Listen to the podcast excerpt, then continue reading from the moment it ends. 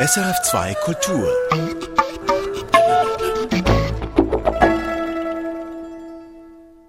Und wie wir das immer so schön tun am Ende unserer Live-Konzerte, und ich höre die Tür schon gehen, ich hoffe, sie bringt diejenigen zu uns, die ich erwarte, wie wir das am Ende nämlich immer tun, haben wir Kritiker für uns im Konzert sitzen, Kritiker eingeladen.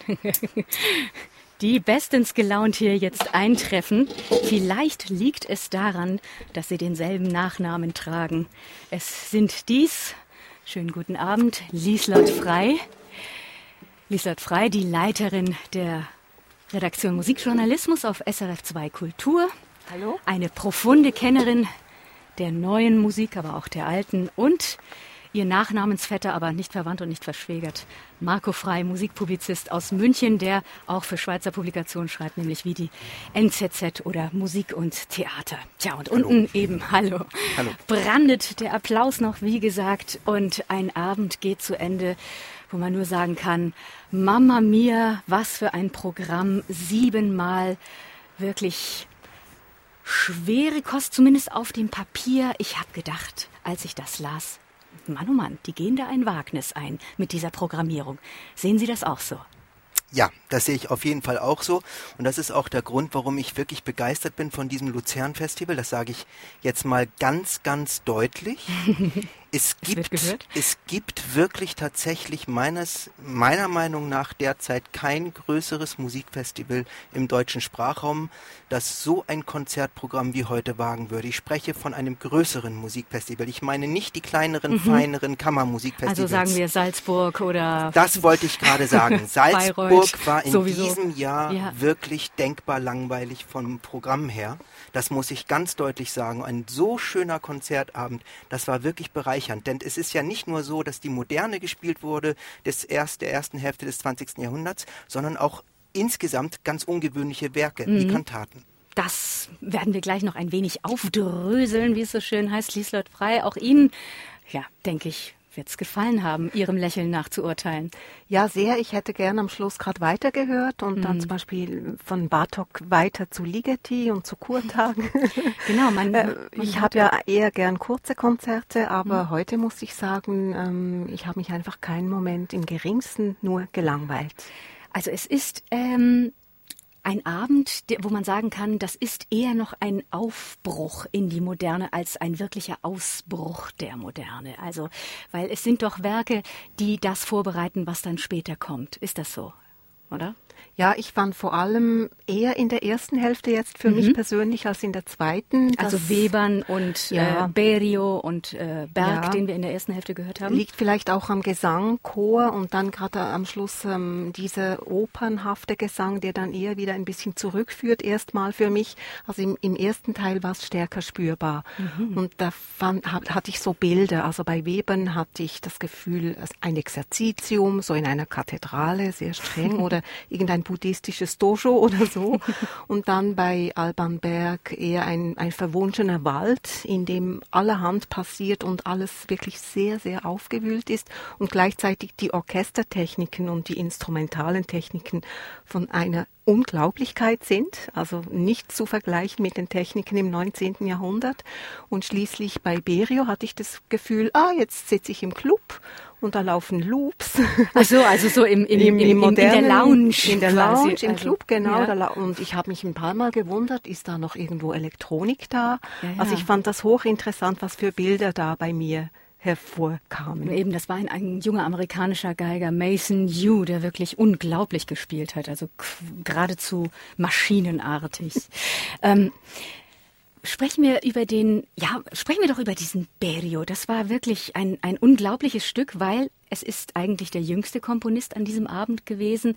Aber äh, er ist natürlich auch recht weit gegangen, eben mit dieser Anmutung der Elektronik. Aber er geht doch mit großem Fangnetz, großem Schleppnetz auch wieder zurück, oder?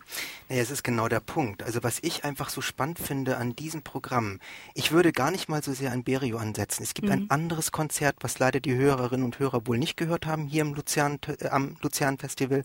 Das war am Samstag. Und ich glaube, dass diese Matinee einen unglaublich dichten Diskurs mit diesem heutigen Abend spielt. Warum? Wir haben heute einen eine stilistische Vielfalt erlebt, die im Prinzip die gesamte Problematik oder Nicht-Problematik der zeitgenössischen Musik bis heute widerspiegelt. Wir haben heute eine derart stilistisch vielfältige neue Musik. Und ich glaube, dass in mancherlei Hinsicht die heutige zeitgenössische Musik auch im Prinzip einen Rückblick macht auf die erste Hälfte des 20. Jahrhunderts. Das finde ich ein sehr, sehr spannendes Thema. Aber es ist doch eigentlich immer so gewesen, hm. gerade so um die Jahrhundertwenden herum, da bricht es immer noch auf, da ist fern des Stimmung. Sind wir da noch mittendrin? Na, aber das Spannende ist ja, dass nach dem Zweiten Weltkrieg, das hat natürlich politische und historische hm. Gründe, tatsächlich eine sogenannte Avantgarde, die ich nicht verteufeln will, ganz im Gegenteil, was ähm, Boulez, was Stockhausen und Luigi Nono nach dem Zweiten Weltkrieg geleistet haben, das war sehr sensationell. Warum? Erstens hatten sie aufzuarbeiten, was das Nazireich wirklich zerstört, zerstört hat, hat. Mhm. aber auch sie hatten im heute, im damaligen heute gegen ein kommunistisches Regime anzukämpfen ästhetisch, das ja sehr restriktiv war. Heute fällt, fällt das alles weg und es meiner Meinung nach ist es interessant, dass seit dem Fall der Sowjetunion, seit dem ähm, nicht mehr existieren von Ost und West im ideologischen Bereich, eigentlich die neue Musik meiner Meinung nach immer stilistisch vielfältiger geworden ist. Und das finde ich ein ganz interessantes Sozial, also musiksoziologisch ein sehr spannendes Thema. Es fehlt die Grenzerfahrung und es spricht der Schostakowitsch-Experte Marco Frey hat ein tolles Buch geschrieben über Dimitri Schostakowitsch. Lieslat Frei, könnten Sie das unterschreiben? Das ist ein sehr interessanter Gedanke, der hier jetzt aufkommt, nicht? Ja, ja. also als ich studiert habe, war, war alles noch mitten in dieser strengen Avantgarde. Die habe ich natürlich auch geliebt. Mhm. Wie Ihr Gast in der Pause, diese Trompeterin, die gesagt Mary hat, ah, Webern, ja. da kann man Klangfarben machen und ich muss als Trompeterin nicht einfach laut spielen. So ging es mir als Sängerin, weil ich konnte plötzlich riesige Intervalle singen und wenn ich die traf, hatte ich Freude und dann daraus versuchen, dennoch eine Melodie und eine Sanftheit zu gestalten, was nicht so einfach war. Mhm. Aber es war noch alles in dieser Strenge drin. Und als dann Ligeti war einer der ersten, der angefangen hat und als dieser Aufbruch kam, war ich eigentlich noch glücklicher eben, weil man kann sich dann überall was holen und man glaubt es manchmal kaum, was alles in der Musik möglich ist. Das stimmt. Ja, das stimmt. In der klassischen Musik. In der sogenannten. Marco Frey nickt, aber wirklich vehement. Kommen wir doch mal auf den Mann, der diesen Abend wirklich zusammengehalten hat, nämlich Pablo Eras Casado, der, ja, also man kann ihn nicht Einspringer nennen für Pierre Boulez, der ist eigentlich schon fast zu etabliert, der junge Spanier, der uns ja auch besucht hat in der Pause. Was, wie, wie würden Sie, also auch gerade für die Leute, die uns jetzt am Radio nur hören und nicht sehen, wie würden Sie seinen Dirigierstil beschreiben? Sehr ökologisch, elegant. Ökologisch? Ökonomisch. Ökono also ökologisch wäre auch schön, naja, gut. Vielleicht habe ich mich versprochen.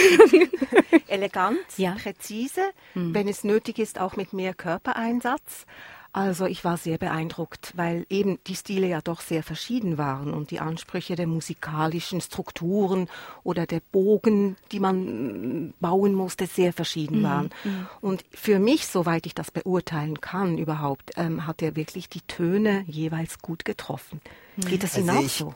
Genauso okay. wie Sie, Frau Frei. Mhm. Es ist einfach ein faszinierender Dirigent und ich möchte wieder die Lanze brechen für Luzern Festival. Dieser junge, hochbegabte Dirigent, mhm. der übrigens eine ganz faszinierende künstlerische Haltung hat. Er hat ein künstlerisch künstlerisches Profil das wunderbar sich frei bewegt in der neuen Musikszene, mhm. aber auch die Kenntnisse der historischen Aufführungspraxis integriert in sein so, sozusagen gewöhnliches Repertoire.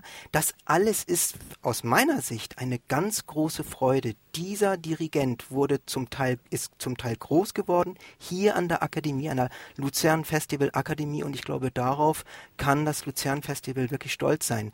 Und ich glaube, das ein oder andere größere Orchester im deutschen Sprachraum sollte sich mal ähm, schön noch ein bisschen näher an ihn heranpirschen.